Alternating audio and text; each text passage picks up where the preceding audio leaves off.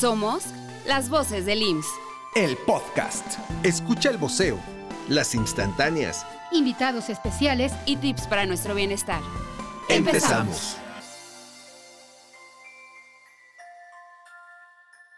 Ustedes disculparán la música de fondo, pero en este episodio andamos ya con mucho espíritu navideño. ¿Andamos caro? No me desagrada esa música, pero ya la escuchamos en todas partes. Ay, qué horror, no andes de Grinch, Gersa. Y mejor, presenta el programa.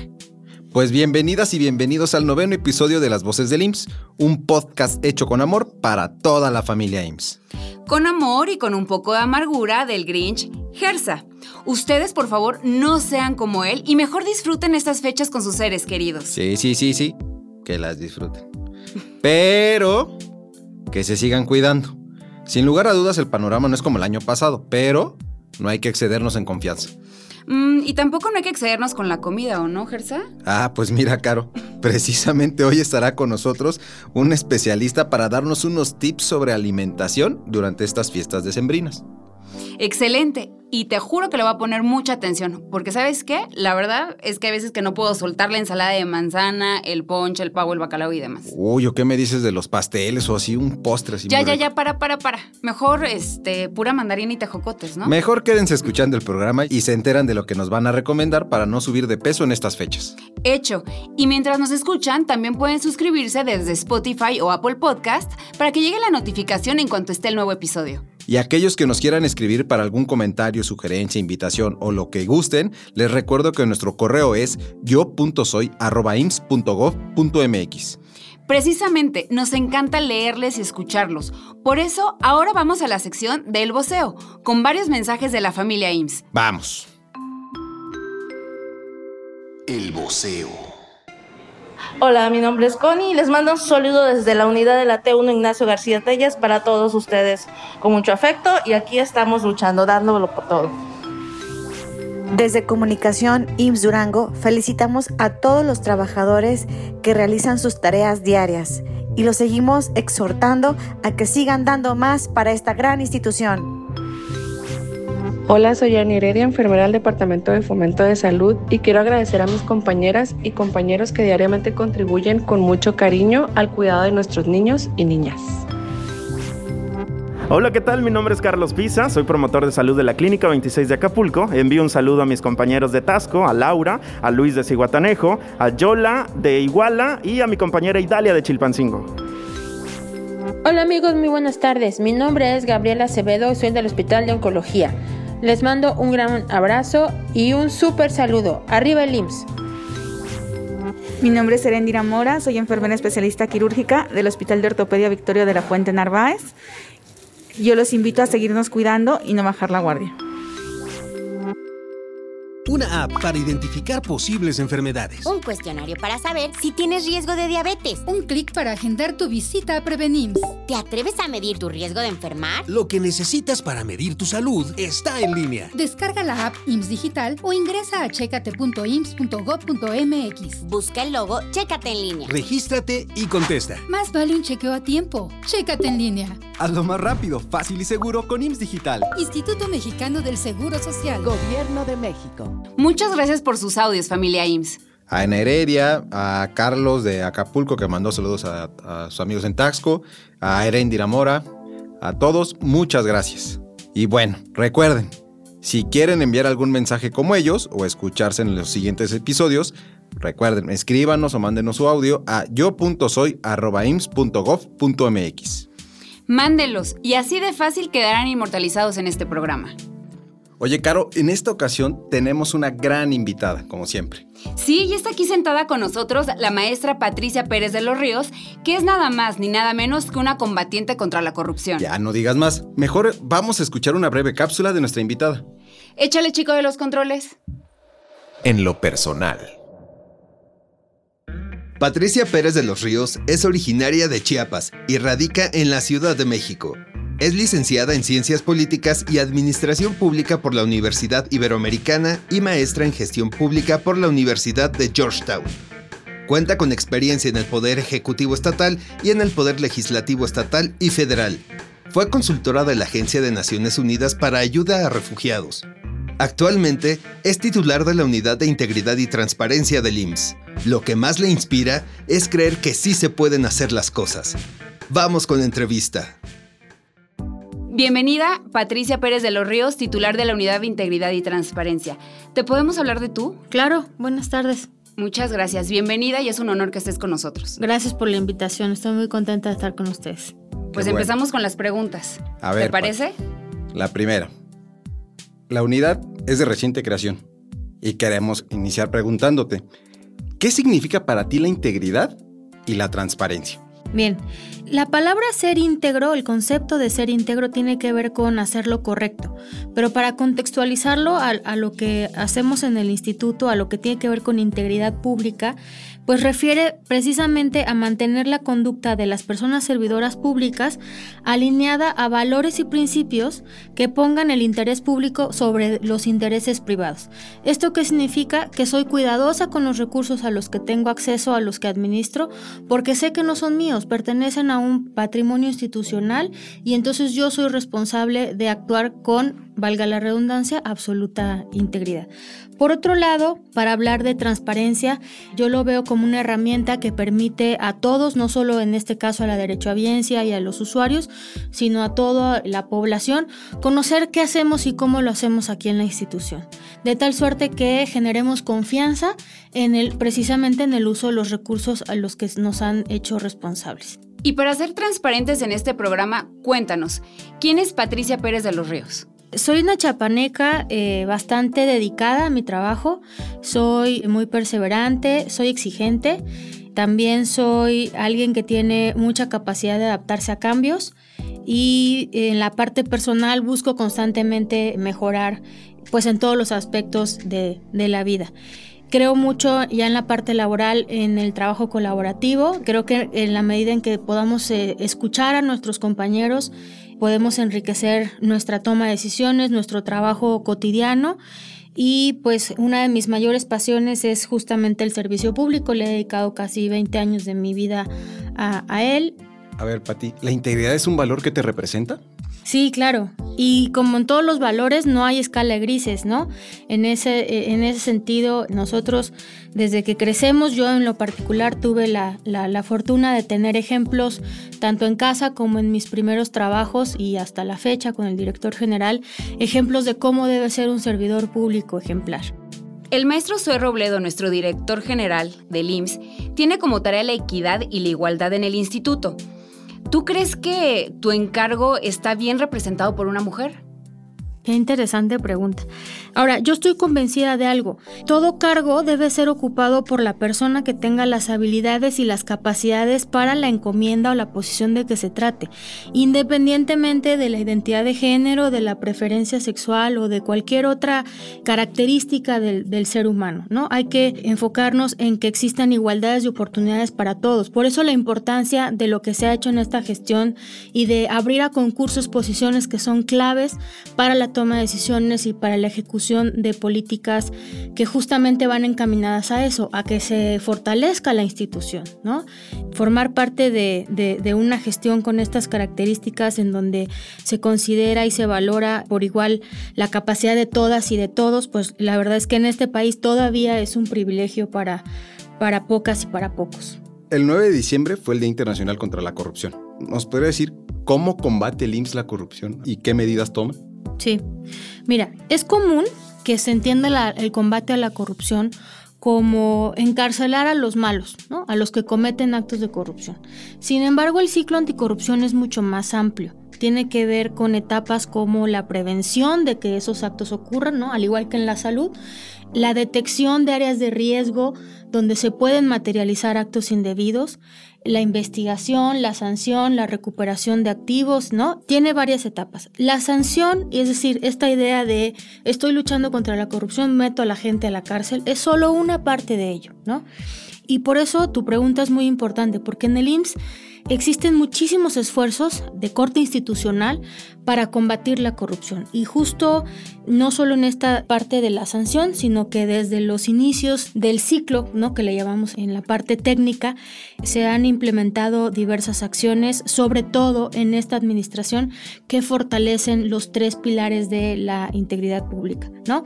Comentaba hace un momento los concursos. Desde el principio de la administración se inició con concurso para los antes delegados, hoy representantes, ¿no? ahora titulares de, de los OATS, y esto que permite pues que ya no haya nombramientos discrecionales, ¿no? cuotas políticas de los partidos, etcétera, etcétera, sino que efectivamente se privilegia la capacidad de las personas sobre otros valores. ¿no? También se ha aumentado la visibilidad de la toma de decisiones a través de múltiples ejercicios de rendición de cuentas. ¿no? Comentaba el director general en su mensaje justo del 9 de diciembre que hasta ir en el, en el auto, en el trayecto, ¿no? es un buen espacio y un buen momento para rendir cuentas sobre lo que estamos haciendo y cómo se está haciendo.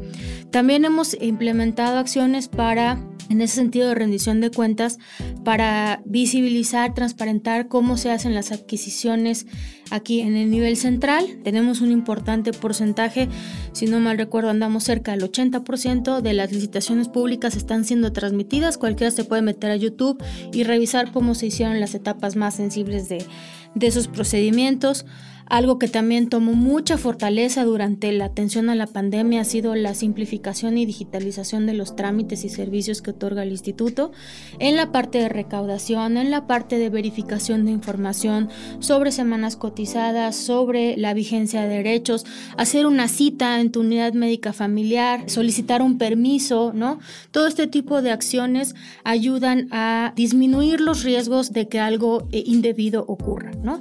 Otra parte también muy importante que se ha fortalecido en esta gestión son estos mecanismos de vigilancia y participación social a través de eh, espacios en donde los padres de familia pueden participar, en donde los actores que están recibiendo estos servicios, esos trámites son parte de la toma de decisiones y son testigos de cómo avanza la gestión y por lo que ellos están velando y luchando. Entonces estos mecanismos son súper valiosos y más en institutos como de estas magnitudes, ¿no? Tenemos también el programa eh, institucional anticorrupción y de buenas prácticas, en donde convergen todas las normativas con líneas de acción muy concretas sobre metas muy específicas ya sea para disminución de riesgos o sobre acciones ya concretas para ir contribuyendo a la mejora en el uso de los recursos, estos mecanismos de participación, estas tomas de decisiones que ya no sean discrecionales, ¿no?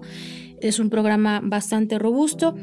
Tenemos también contenidos en plataformas virtuales para fortalecer las capacidades en la materia, para cualquier persona que esté interesada pueda tener acceso a, esta información. En fin, son muchos, estos son los más, los más recientes, los más relevantes.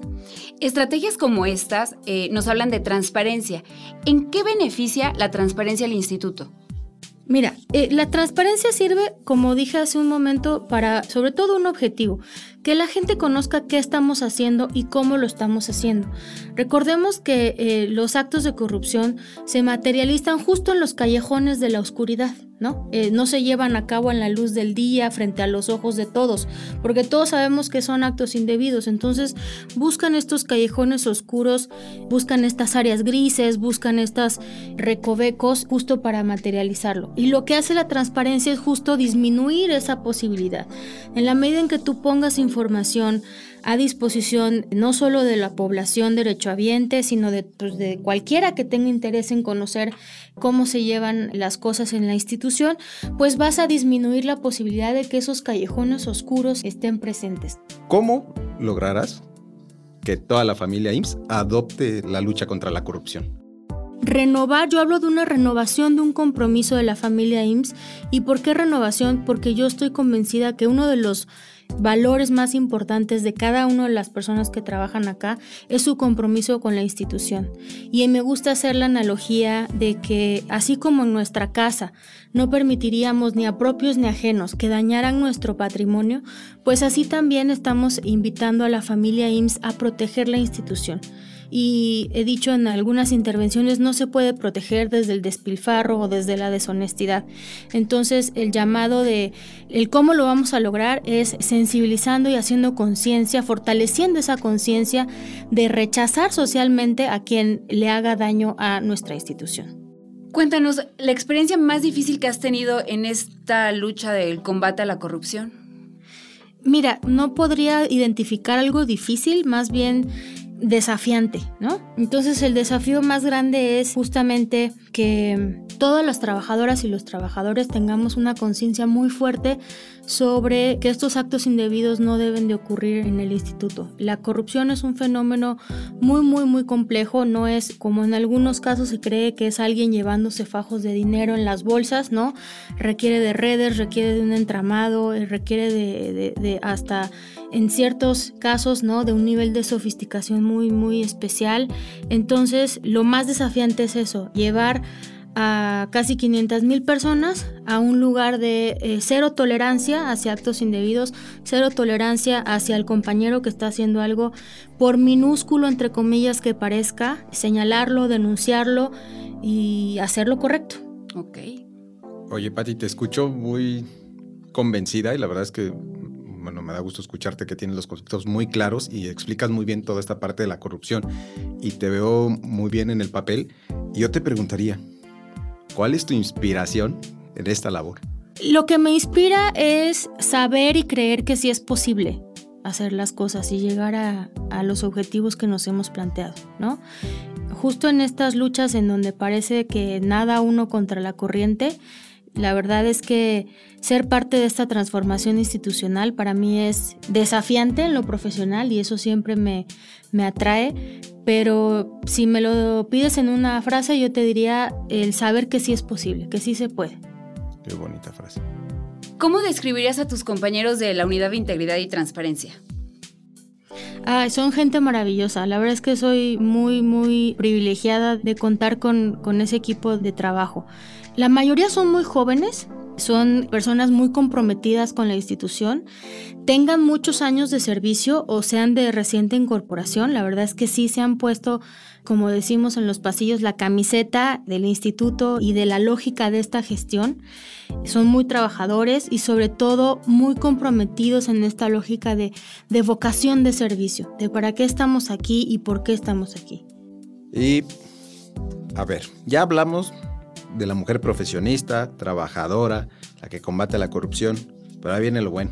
¿Qué más te gusta hacer que no sea trabajo? O sea, ¿cómo pasas tu tiempo libre? ¿Bailas? Este, ¿Haces deporte?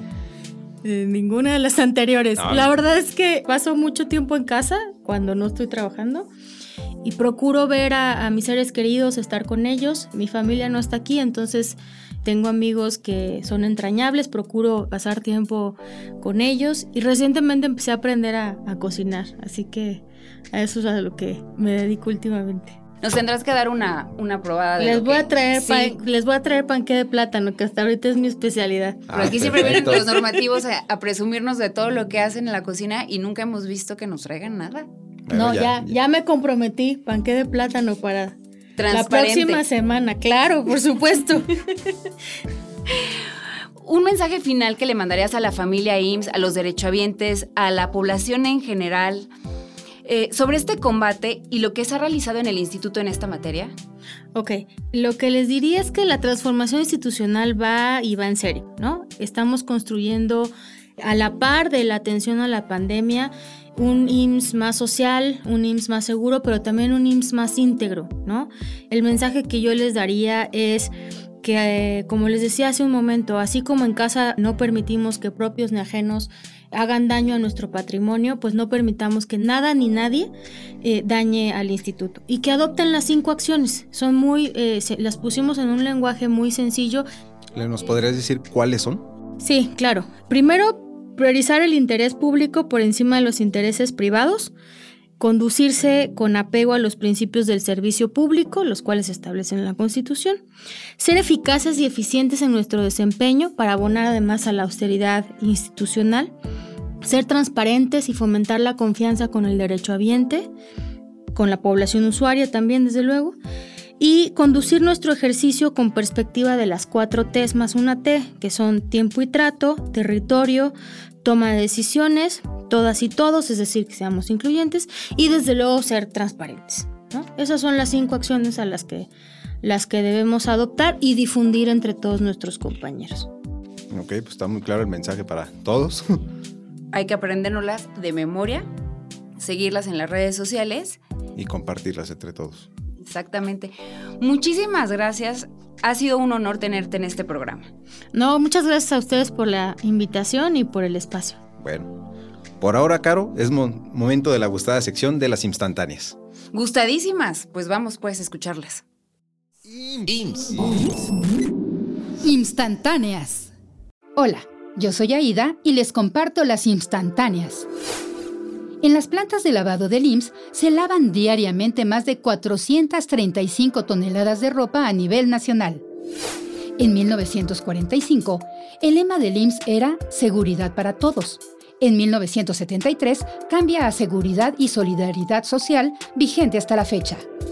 Al realizar el primer trasplante de corazón en el Centro Médico Nacional La Raza del IMSS, el corazón trasplantado tardó 18 minutos en empezar a latir. Hasta aquí los datos curiosos de este programa. Hasta la próxima. Es increíble la información que siempre nos dan las instantáneas. No deja de sorprenderme el IMSS y todo lo que tiene para seguir conociéndolo. Pero te puedo apostar mi cena de Navidad a que no sabes una instantánea actual. A ver, ¿cuál? Mira, ¿qué puedes ver a través de la aplicación IMSS Digital? Y la página www.ims.gov.mx. La revista Familia IMSS. Está bien, tienes mi cena. Bueno, pero está bien, qué bueno que lo mencionas. En efecto, la gente que nos está escuchando ya puede leer la revista Familia IMSS en la aplicación y también en la página del instituto.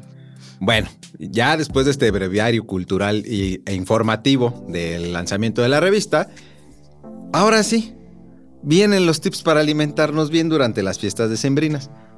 Pon mucha atención. Sí, sí voy a poner mucha atención porque ya te vas a quedar con mi cena. Pero creo que es pongamos, pongamos atención, no solo yo. ok. Tips para nuestro bienestar. Hola, yo soy la licenciada Yamile Rodríguez, soy licenciada en nutrición y pertenezco a la División de Promoción a la Salud. Sabemos que esta temporada está llena de festejos.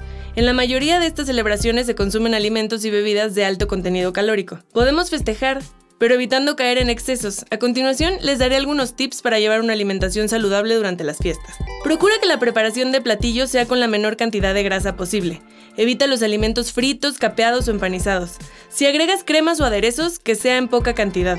Planifica tu cena. Prepara solo las porciones suficientes para el número de invitados que consideras, para evitar que hayan muchos sobrantes y tengas que estar repitiendo esa comida por varios días.